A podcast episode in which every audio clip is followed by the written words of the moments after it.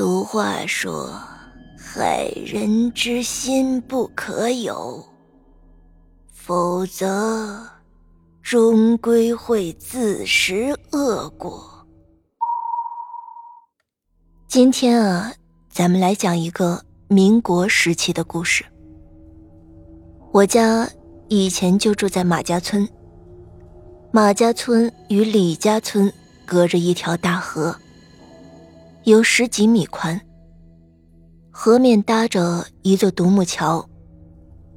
木桥有两棵百年的柏树并在一起，镶嵌在河堤上，十分的稳固。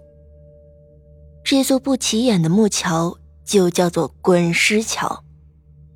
小的时候，每次经过滚石桥，总是汗毛倒立，心生冰凉。时间的车轮往回旋转。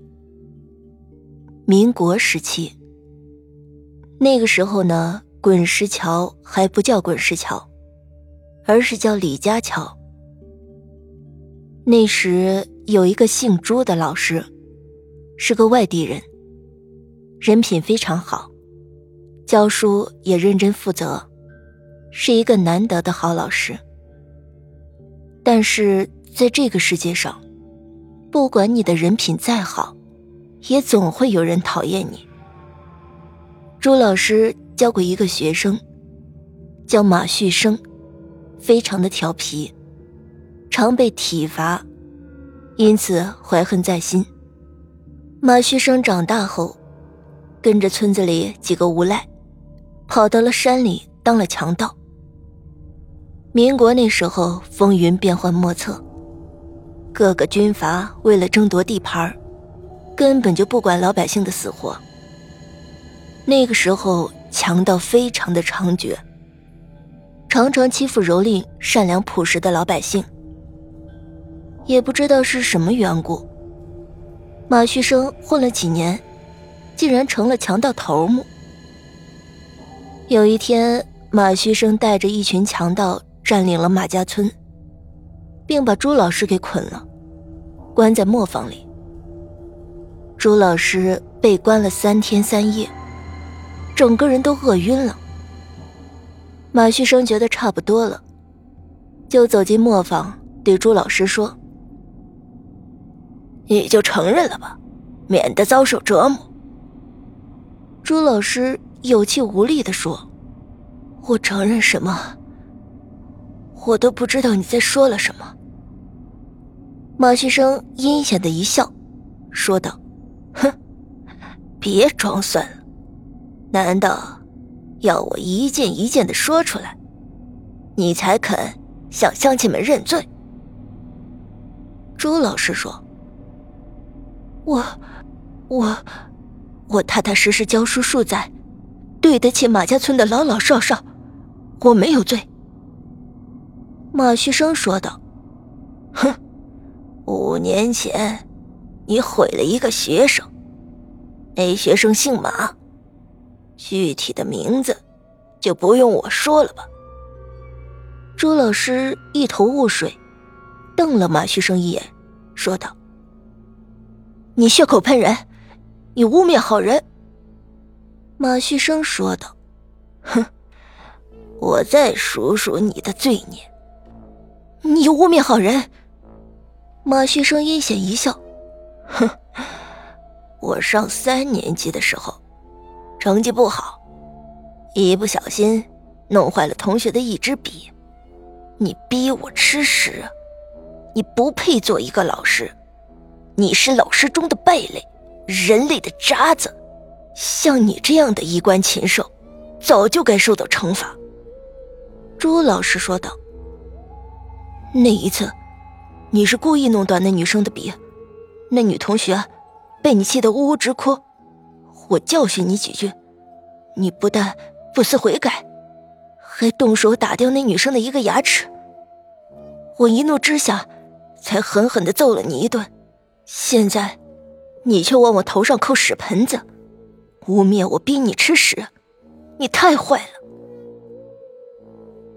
哼。不是学生坏，告诉你，我要你身败名裂！哼！马旭生阴险一笑。我提醒你一遍，现在不是学生在认罪，是衣冠禽兽的老师在向乡亲们认罪。朱老师瞪了一眼，说道：“哼，我身正不怕影子歪。”马旭生一巴掌打过去，饿狼一般的骂道：“奶奶的老杂毛，敬酒不吃吃罚酒！”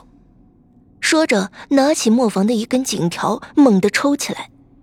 一阵猛打后，朱老师已经是血肉模糊。第二天晚上，朱老师又受了很多罪，但也算是一条汉子，怎么也不肯认罪。马旭生眼珠子一转，说道：“哼，看来你死也不会认罪了。”那就别怪学生我出狠招了。朱老师苦笑一声说道：“哼，有什么招，你都使出来吧，大不了一死。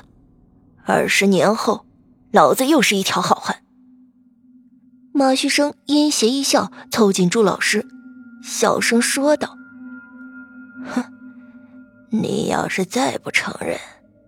我就把你的妻子和孩子抓到这里来，陪你一起受罪，一起死。说完，马旭生哈哈大笑起来。那一刻，朱老师绝望了，心里想着：我死了倒不足为奇，就是可怜了我的妻儿。心中一横，说道：“我认了就是。”你要我如何认罪？